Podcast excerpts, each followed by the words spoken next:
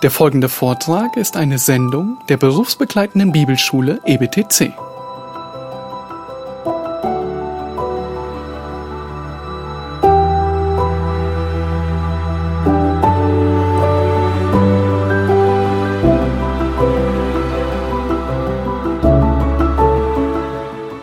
Habt nicht lieb die Welt. Was für eine Welt?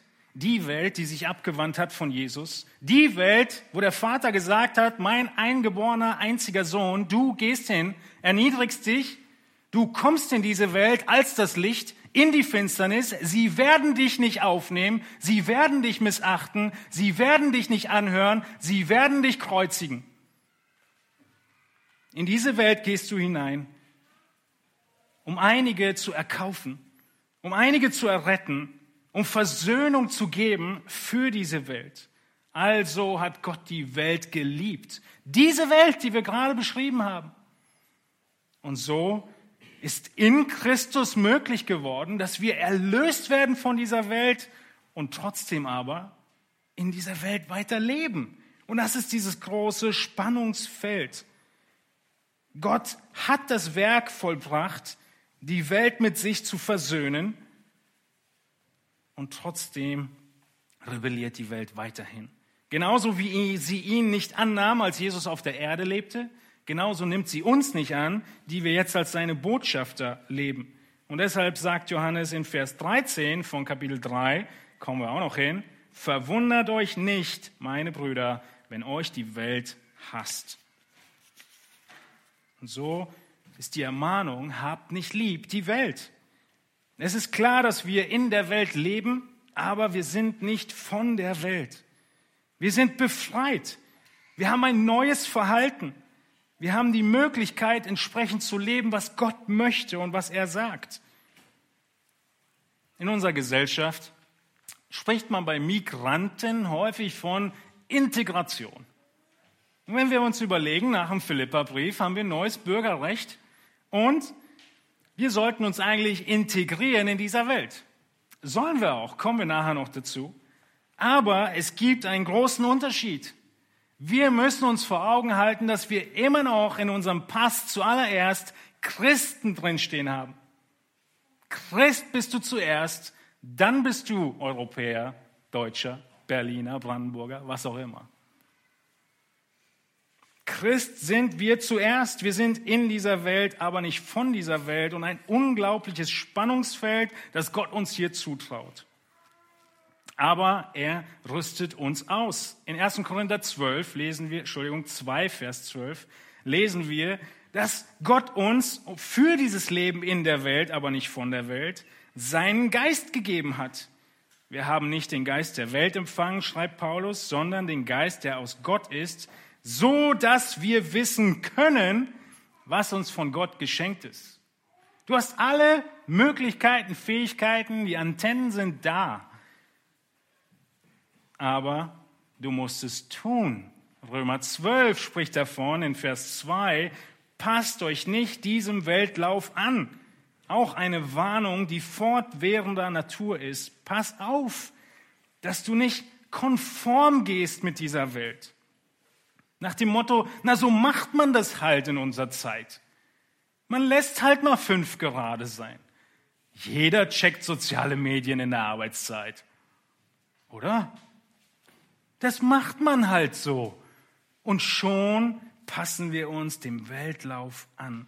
Stattdessen sagt Paulus, Römer 12,2 immer noch, lasst euch in eurem Wesen verwandeln durch die Erneuerung eures Sinnes, damit ihr prüfen könnt, was der gute und wohlgefällige und vollkommene Wille Gottes ist. Denn diesen guten, vollkommenen, wohlgefälligen Willen Gottes wollen wir tun, wie wir dann in Vers 17 sehen werden, weil der bleibt in Ewigkeit. Und wie sensibel müssen wir sein? Jakobus hilft uns in Jakobus 1, 27. Wir sind also ausgestattet für das Leben in dieser Welt. Wir sind aufgerufen für das Leben in dieser Welt und wir müssen vorsichtig sein. Jakobus beschreibt es, ja, die reine und makellose Frömmigkeit in Jakobus 1, 27. Vor Gott dem Vater ist es, Waisen und Witwen in ihrer Bedrängnis zu besuchen und sich von der Welt unbefleckt zu bewahren. sich von der Welt unbefleckt zu bewahren. Manchmal frage ich mich, wie sehr die Leute damals, als es keine Waschmaschinen gab, aufgepasst haben, sich nicht zu beflecken. Es muss doch übelst schwer gewesen sein, dann richtig mit Waschbrett die Klamotten zu waschen. Heutzutage sind wir gar nicht mehr gewohnt, nur schon bei unserer Kleidung aufzupassen, uns nicht zu beflecken. Die Männer noch ein bisschen bei den Hemden, ja, sonst schimpft die Frau vielleicht wieder waschen muss. Aber nein, die Waschmaschine macht es doch so einfach. Vielleicht ist auch passender, ja, zumindest für uns Berliner, dass wir die Augen offen halten, wenn wir auf dem Bürgersteig unterwegs sind. Das sind so viele Hundehäufchen. Du musst aufpassen, dich nicht zu beflecken. Da achten wir wirklich noch drauf. Und ähnlich wandeln wir durch diese Welt und passen auf. Wir passen auf, dass wir die Welt nicht lieb gewinnen. Die Ermahnung ist, hab nicht lieb, schätzt die Welt nicht wert, klammer dich nicht an sie. Es ist ein Kriegsschauplatz. Es ist nicht nur so eine Kleinigkeit, sondern es ist wirklich dramatisch. Und nun kommen wir weiter in 1. Johannes 2. Schauen wir uns äh, die Verse an, die nun kommen in Vers 15, 16. In Vers 16 macht Johannes deutlich, was denn der Grund dieser Ermahnung ist, warum das so, so stark ist. Er erläutert ein bisschen, wie die Welt funktioniert. Und wir könnten sagen, Sünde kommt immer im Dreizack. Das passt eigentlich ganz gut, weil den Dreizack kennen wir und der gehört irgendwie zum Teufel. Und Johannes macht deutlich, es sind immer drei Dinge, die kommen. Ich habe immer wieder mal gedacht, ah, das sind vielleicht drei Bereiche, Fleischeslust, Augenlust und der Hochmut des Lebens, die ähm, verschiedene Bereiche, in denen Sünde einfällt in dein Leben.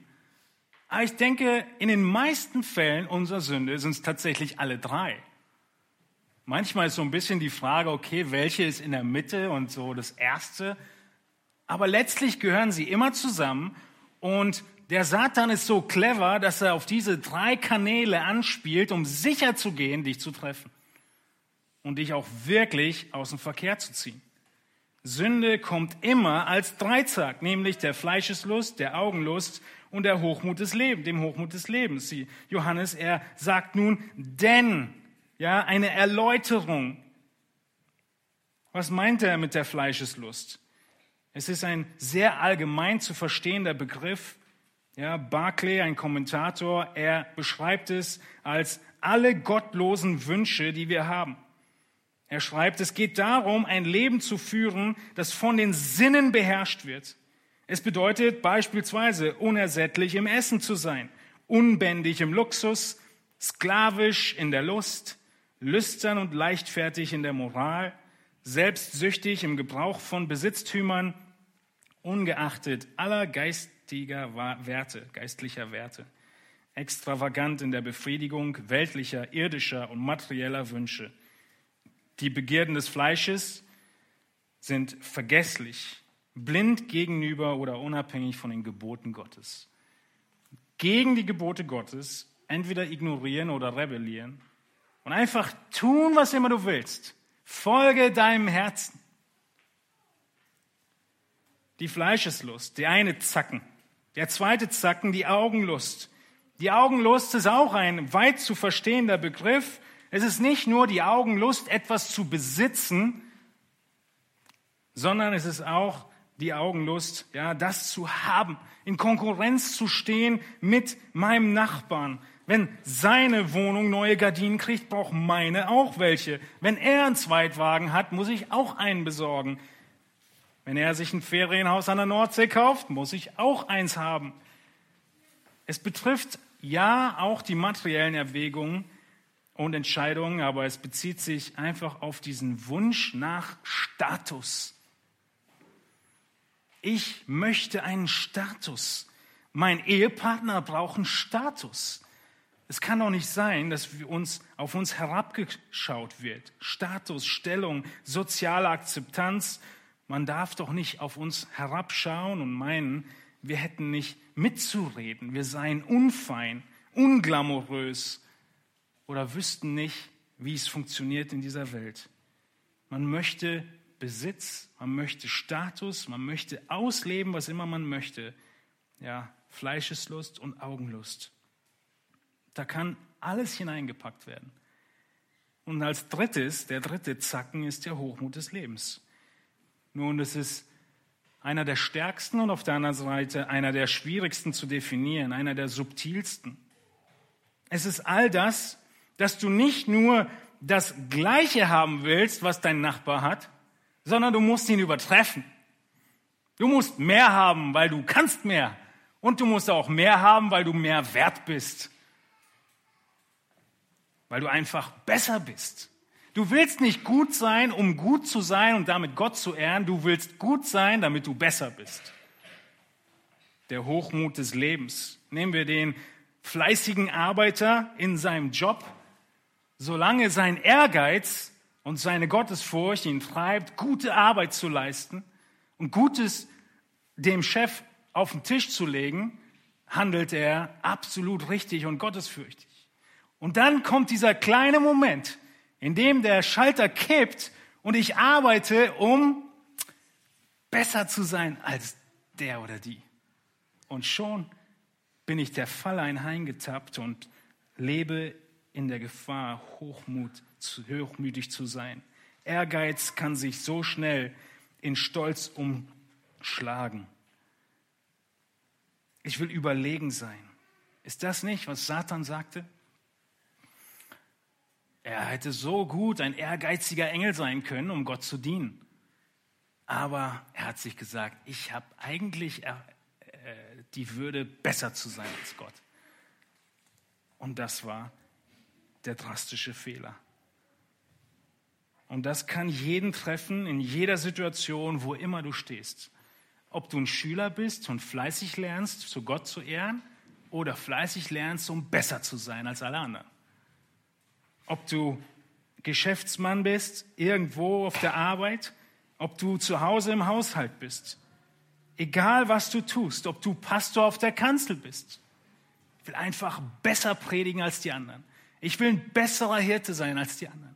Unsere Gemeinde soll besser sein als die anderen. Es ist so nah dran, es ist so gefährlich.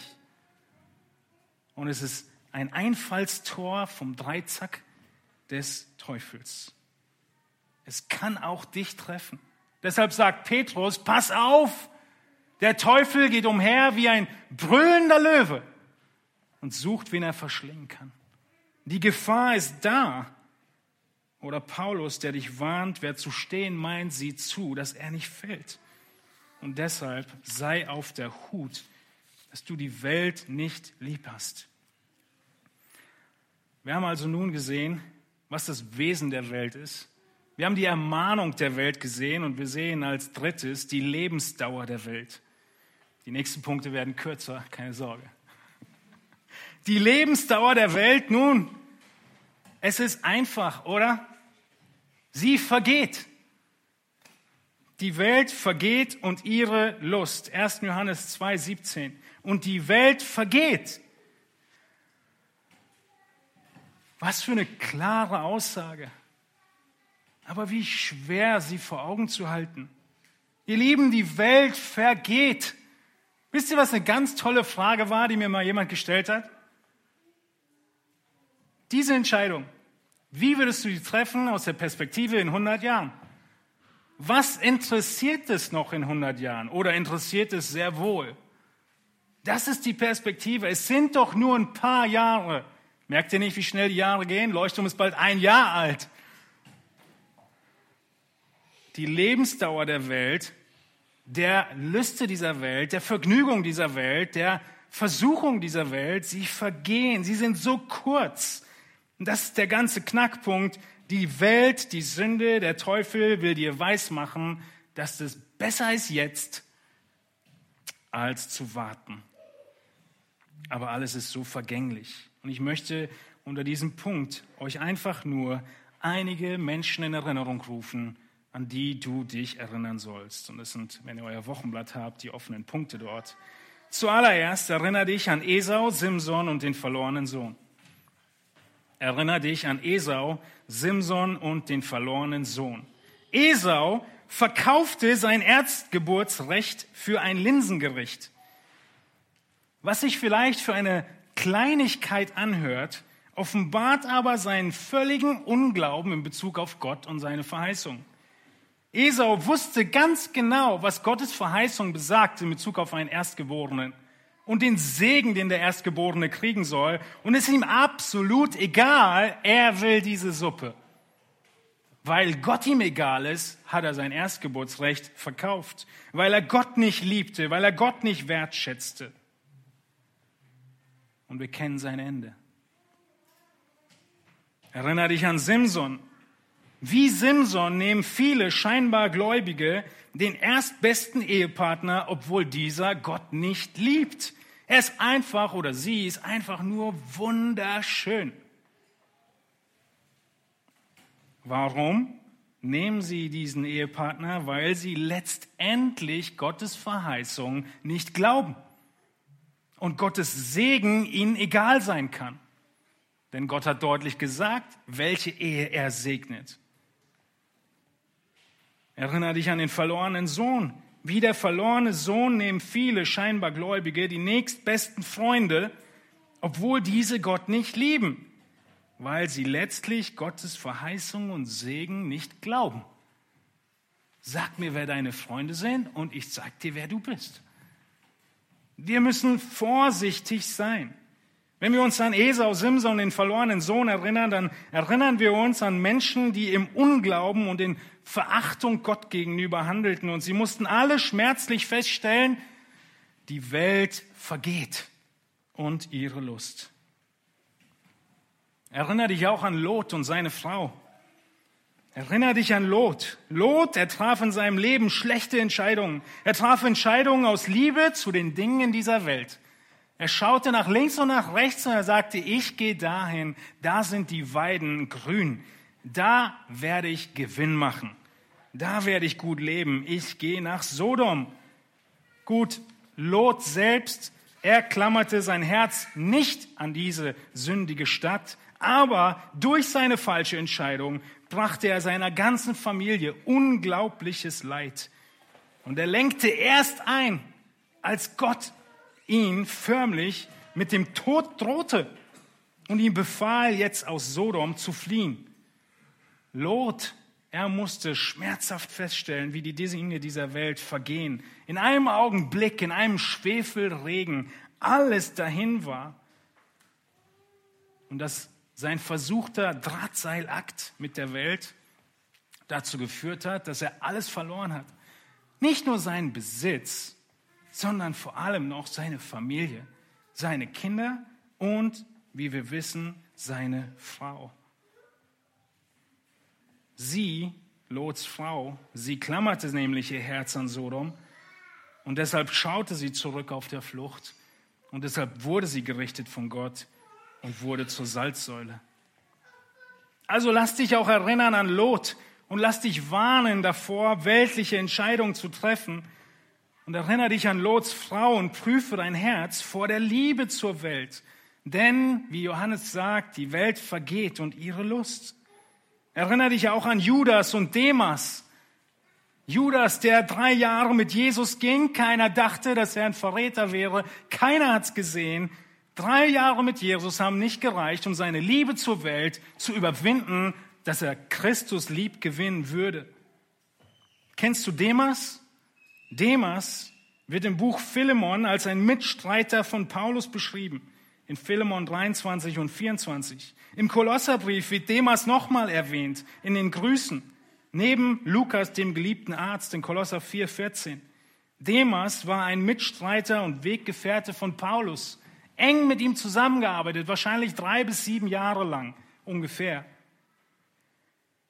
Aber egal wie viele Jahre sie auch zusammengearbeitet haben, es hat Demas nicht davor geschützt, dass sich etwas ändert, nämlich dass Demas, wie wir in 2 Timotheus 4, 10 lesen, Paulus verlassen hat und die Welt lieb gewonnen hat. Er ist nach Thessalonich gezogen. Eine ganz tolle Stadt. Empfehlenswert. Da lebt die Welt, da schlägt der Puls. Da klappen die Bürgersteige nie hoch. Was immer es war, was Demas nun dazu gebracht hat, nach Thessalonik zu ziehen, wissen wir nicht. Es kann sein, dass er Angst hatte, mit Paulus hingerichtet zu werden, dass er einfach in Sicherheit floh. Es kann sein, dass er der Unzucht erlag. Es kann sein, dass er einfach der unaufhaltsamen Versuchung des bequemeren Lebens, des wohlhabenderen Lebens, des stressfreien Lebens in dieser tollen, großen, weltoffenen Stadt Thessaloniki erlegen ist. Wir wissen es nicht, aber was immer es war, Paulus ist sich sicher, Demas, er umklammert jetzt nicht Christus, sondern die Welt. Ihr Lieben, die Welt vergeht und ihre Lust. Sei auf der Hut, die Welt nicht zu lieben. Was haben wir uns jetzt angeschaut? Drei Punkte vom Akronym Welt, das Wesen, die Ermahnung und die Lebensdauer. Kommen wir zum vierten Aspekt, nämlich dem Trost, in dieser Welt zu leben. Der Trost ist, einiges davon haben wir schon angesprochen, zuallererst, dass du Balance halten musst. Du musst Balance halten in dieser Welt. Wenn Johannes sagt, die Welt vergeht, dann könntest du daraus schließen, dass alles, was irgendwie nicht ewig ist, schlecht ist. Aber das ist weit übers Ziel hinausgeschossen. Ja, manche würden so weit gehen, dass sie sagen, das ist doch schlecht zu arbeiten, die Arbeit vergeht, also arbeite ich gar nicht. Nein, ist ganz deutlich, du sollst arbeiten, um dich selbst zu versorgen. Ja, mein Leben vergeht, meine Kleidung vergeht, mein Haus, mein Auto, all das wird vergehen, meine Wohnung, mein Fahrrad. Und deshalb ist es trotzdem nicht schlecht. Wir brauchen die Balance. Wir leben in der Welt, aber wir sind nicht von ihr vereinnahmt. Und wir klammern uns nicht an sie, wie wir in 1. Korinther 7 gelesen haben. Manche gehen so weit und sagen, nun, äh, Johannes sagt ja, das Wort Gottes soll in uns bleiben. Alles, was nicht Bibelstudium ist, ist schlecht und zu verwerfen. Es waren damals offensichtlich auch die Gnostiker, diese Ehelehrer, über die wir schon gesprochen haben, die so dachten. Sogar mein Körper wird vergehen, sogar meine Ehe wird vergehen und vieles mehr. Es ist definitiv ein falscher Rückschluss. Stattdessen müssen wir das Gebot Gottes ernst nehmen, was wir gerade hatten, habt nicht lieb die Welt und uns trennen von den Werten, von der Moral, von dem, was die Ziele dieser Welt sind und trotzdem in der Welt leben und vollkommen vereinnahmen, was Gott uns für Gebote gibt. Und in diesem Sinne, ja, die besten Migranten sein, die sich integrieren aber ohne unsere Werte aufzugeben. Als Bürger des Himmels auf dieser Erde leben, voll integriert und trotzdem absolut separiert. Aber nicht separiert im Sinne von Kloster, Enklave, Sekte oder amischem Dorf mit einem Leuchtturm. Nein, sondern separiert von der Sünde, aber integriert in dieser Welt. Wir sehen an vielen Stellen, wie Paulus das deutlich macht. Ja, ich überfliege, überspringe 1. Äh, Korinther 5, wo er deutlich macht, wir sollen keinen Umgang haben mit den Unzüchtigen in dieser Welt, wo er deutlich macht, sonst müsstet ihr aus dieser Welt hinausgehen. Aber wir sind nicht an die Dinge gebunden. Paulus sagt, alles ist mir erlaubt, aber nicht alles ist nützlich. Alles ist mir erlaubt, aber ich will mich von nichts beherrschen lassen. Seht ihr, wie er genau dasselbe deutlich macht? Wir sind nicht versklavt. Wir können genießen, was Gott gibt, aber wir halten uns fern vom Bösen. Vielleicht ein Beispiel für die Kindererziehung. Manchmal können wir in der Kindererziehung dazu tendieren, exklusiv zu sein und wirklich separatistisch. Alles ist schlecht. Ja, wenn es nicht ein christlicher Autor ist, der auch wirklich wiedergeboren ist, dann wird mein Kind dieses Buch nicht lesen oder diesen Film nicht gucken. Wir können so sehr unsere Kinder, was richtig ist, vor Bösem und Schlechtem beschützen oder auch fernhalten. Aber trotzdem müssen wir erkennen, wir leben in dieser Welt und es gibt vieles Gute in dieser Welt, was wir nutzen, woran wir Freude haben, woran wir Spaß haben können. auch an der Natur, an all dem, was Gott schenkt. Sonst wirst du am Ende Heuchler heranziehen, die sich entweder separieren von dieser Welt oder die Nase irgendwann voll haben und ausbrechen und so mit in die Welt hineintauchen, wie du es gar nicht dir in deinen schlimmsten Albträumen erträumen hättest können. Also, was ist der Trost in dieser Welt? Wir leben in dieser Welt, mitten in dieser Welt und es gibt eine Menge Situationen, wie ich vorhin sagte, in diesem Spannungsfeld, die unterschiedlich beurteilt werden. Es gibt ein Schwarz-Weiß, es gibt ein Sünde oder Nicht-Sünde und trotzdem gibt es eine Menge Bereiche, die unterschiedlich beurteilt werden. Römer 14 spricht viel davon, ja, wo einige aus dem Grund Vegetarier sind, weil alles Fleisch Götzen geopfert wurde. Und Paulus sagt, wenn sie es so entscheiden, dann lass sie. Lass sie. Verurteile sie nicht. Jesus ist für sie gestorben. Und wenn du Fleisch genießen willst, dann genieß dein Fleisch. Ja, die Götzen haben ihm nichts getan. Also diese Freiheit des Gläubigen wird deutlich gemacht. Ihr könnt Römer 14 nochmal allein studieren. Ich überspringe den Teil hier. Und es wird deutlich, dass du am Ende entscheidest. Ja, wir lesen in Römer 14 als äh, Abschluss in Vers 17 bis 19, das Reich Gottes ist nicht Essen und Trinken, sondern Gerechtigkeit, Friede und Freude im Heiligen Geist. Wer darin Christus dient, der ist Gott wohlgefällig und auch von den Menschen geschätzt. So lasst uns nun nach dem streben, was zum Frieden und zur gegenseitigen Auferbauung dient. Ja, jeder Einzelne wird für seine Entscheidung vor Gott stehen, aber lasst einander in Frieden in den Dingen, die wirklich Grauzone sind und lasst uns helfen, ermutigen, in den Dingen, die wirklich Welt sind, davor Acht zu haben. Also halten wir Balance. Das ist unser Trost. Und als zweites und letztes ist unser Trost, dass wir auf Jesus schauen. Wir schauen auf Jesus und gehen nach vorn.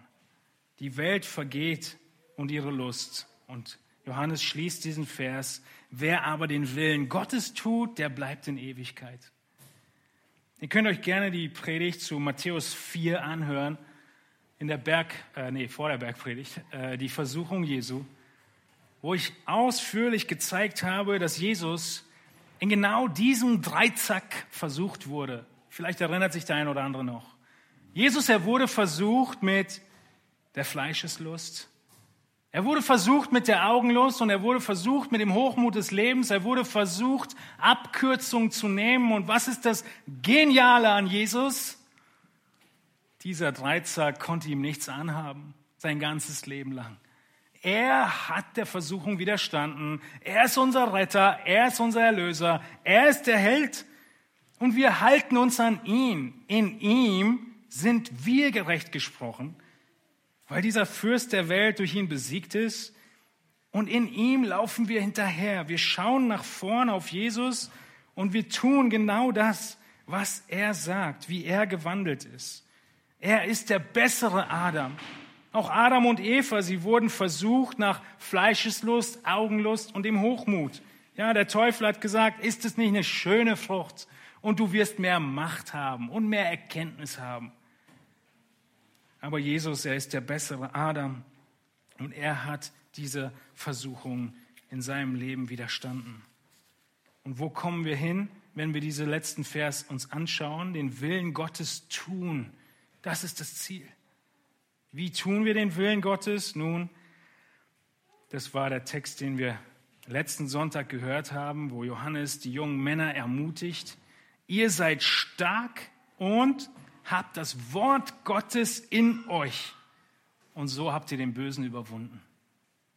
So schließt sich der Kreis in dem Argument von Johannes, zu sagen, das, was Gott sagt, bleibt in Ewigkeit. Alles andere wird vergehen, schnell vergehen. Und so müssen wir uns bewusst machen, dass diese Gefahr, die Welt lieb zu gewinnen, real ist. Auch in deinem Leben. das System der Welt und die Dinge in dieser Welt. Und wir wollen Gott lieben und in Ewigkeit bleiben. Und deshalb tun wir, wie Johannes sagt, das, was Gott möchte. Wenn du über, das, über die Welt nachdenkst, in der du lebst, hast du jetzt vier Begriffe nach dem Akronym Welt. Du weißt, was das Wesen dieser Welt ist. Du kennst die Ermahnung, die Gott uns gibt über diese Welt. Du weißt, wie lang die Lebensdauer ist dieser Welt. Und du hast einen großen Trost in dieser Welt, wie wir diese kurze Zeit noch überleben, bis wir bei ihm sind. Lasst uns auf der Hut sein, die Welt nicht zu lieben. Wir schließen und ich bete mit uns. Ihr dürft stille werden für ein, zwei Minuten und nachdenken über das, was der Text und der Heilige Geist in eurem Leben ermutigt oder aufgedeckt habt. Ihr dürft mit Gott reden im Stillen. Wir wollen gleich das Abendmahl feiern und uns erinnern daran, wie gnädig und groß Gott ist. Und fasse neu den Entschluss, die Welt nicht zu lieben. Lass uns stille werden.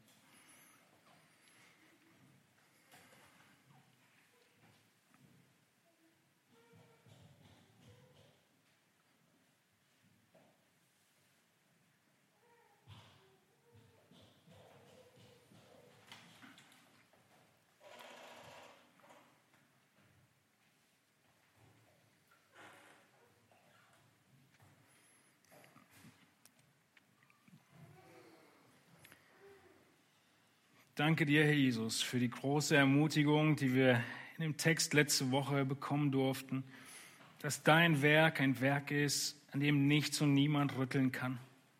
Wir danken dir dafür, dass du unser Vater bist, dass du, Herr Jesus, in diese so rebellierende und dich hassende Welt hineingekommen bist und uns erlöst hast, uns erkauft hast, uns vergeben hast. Herr, heute wurden wir gewarnt aufgerufen, weiterhin festzuhalten daran, dich zu lieben und nicht die Welt lieb zu gewinnen. Herr, in den Beispielen, die wir uns angeschaut haben, es ist bewusst, es ist klar, dass die Gefahr groß ist. Die Gefahr ist da, dass die Annehmlichkeiten, die Versuchung, die Anfechtung dieser Welt, das Denken dieser Welt zu übernehmen, so einfach ist indem wir 24-7 so vereinnahmt sind von den Gedanken und Weltbild geprägt werden. Herr, schenke Gnade, dass wir dein Wort kennen, dass wir verstehen und unterscheiden können, wo das Weltsystem deinem Wort widerspricht und dass unsere Liebe ihr fernhalten, die Welt nicht lieb gewinnen. Und auch die Dinge dieser Welt. Wir sind in einer Gesellschaft, in der wir so viel haben, so viel genießen dürfen und an so vielem erfreuen dürfen. Herr, bewahr uns davor, dass wir uns daran klammern mögen. Schenke uns jederzeit die Offenheit, alle Dinge dieser Welt loszulassen und trotzdem absolut zufrieden und genügsam in dir zu sein. Herr, wir beten, dass wir Weisheit haben, Sünde zu erkennen, die in Form dieses Dreizacks kommt. Feurige Pfeile, die fliegen, ein Teufel, der wie ein brillender Löwe an der Tür steht. Herr, lass uns aufmerksam sein, Bewusstsein haben, dass wir im Kriegszustand leben. Und ich bete, dass wir in allen Situationen, in denen wir Freiheit haben als Christen, auch die Einheit bewahren mögen und Entscheidungen einander überlassen, die einfach ähm, nicht wahr oder falsch sind, nicht Sünde oder nicht Sünde. Und wir wirklich einander in Liebe annehmen und uns miteinander freuen können, auch wenn wir nicht in jedem einzelnen Ding übereinstimmen mögen. Herr, wir danken dir, dass wir wissen dürfen und ermahnt werden dürfen über das, was wirklich wert ist, für zu kämpfen und heute auch in Bezug auf das, wogegen wir kämpfen. Schenke du deine Gnade und deinen Segen dabei in der Woche, die vor uns ist. Amen.